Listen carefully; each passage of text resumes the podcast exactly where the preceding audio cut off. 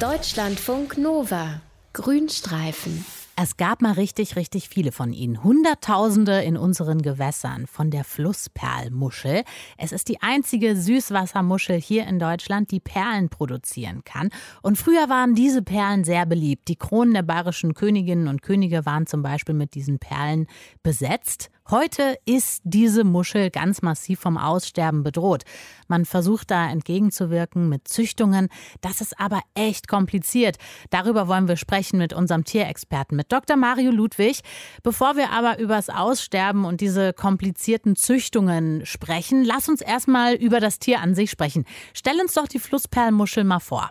Ja, Jenny, das ist eine relativ große Süßwassermuschel, also wird bis zu 18 Zentimeter lang. Sie hat eine sehr dicke Schale und diese dicke Schale, die ist innen von so einer auch dicken Perlmuttschicht überzogen. Und sie besiedelt eigentlich nur sehr sauerstoffreiche Flüsse, sehr sauerstoffreiche Bäche und die Bäche müssen eine gute Wasserqualität haben.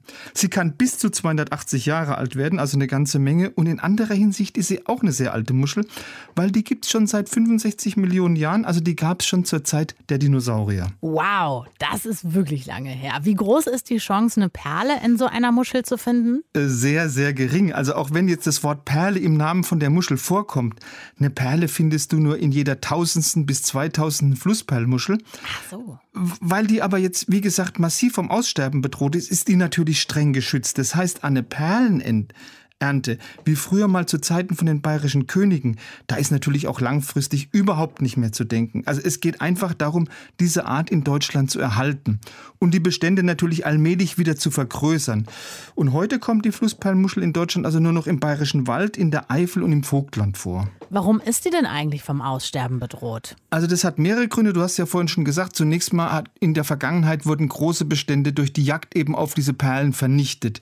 Und später kam es dann eben auch zu einer Überdüngung, zu einer Abwassereinleitung und zum Streusalzeinbringung äh, in die Bäche, das heißt zu einer Verschmutzung.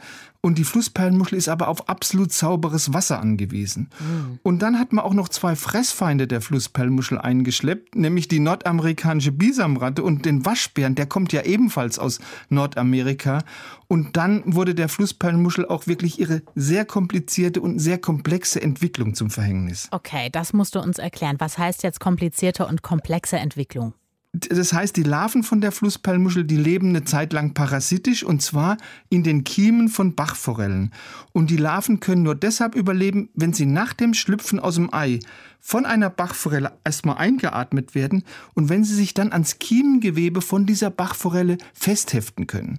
Und in diesem Kiemengewebe, da saugen die dann so ein Jahr lang das Blut von der Bachforelle fügen die aber keinen nachhaltigen Schaden zu. Also das macht den Bachforellen nichts aus. Mhm. Und wenn die Larven dann eine Größe von 0,5 Millimetern, also ganz, ganz klein erreicht haben, dann lösen die sich von den Kiemen von der Bachforelle und dann lassen die sich einfach ins Flussbett fallen. Und die harte Schale von der Muschel, die bildet sich erst im Erwachsenenzustand. Aber jetzt richtig fortpflanzungsfähig ist die Muschel erst nach 20 Jahren. Nein. Und klar, so ein komplizierter Lebenszyklus, also mit dieser Forelle auch noch als Zwischenwirt und allem anderen, der ist natürlich extrem empfindlich für Störungen. Das äh, ist wahr. Das, äh, das ist wirklich eine komplexe Geschichte.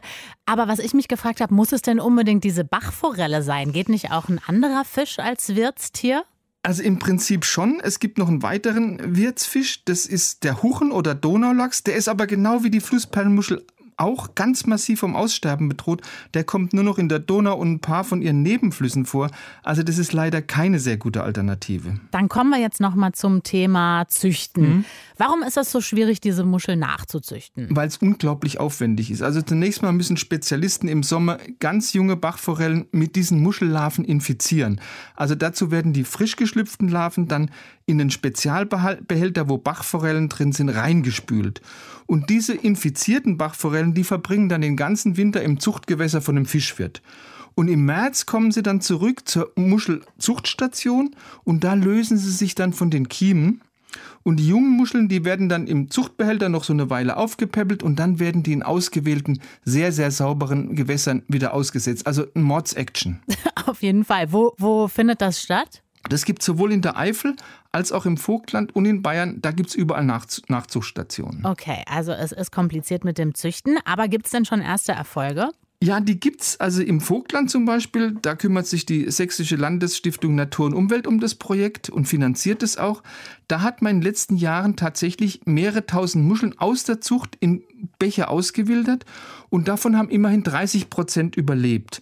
Aber es wird wirklich noch sehr, sehr viele Jahre dauern, bis sich wirklich ganz stabile Populationen in den Bächen im Vogtland oder in den anderen Gebieten gebildet haben. Es wird wohl ganz so schnell nicht gehen, wenn ihr Schmuck mit Perlen aus deutschen Flüssen haben wollt. Da müsstet ihr vielleicht auf dem Secondhand-Markt gucken. Aber immerhin leben in deutschen Flüssen inzwischen wieder ein paar mehr Flussperlmuscheln. Danke für die Infos an unseren Tierexperten Dr. Mario Ludwig. Deutschlandfunk Nova Grünstreifen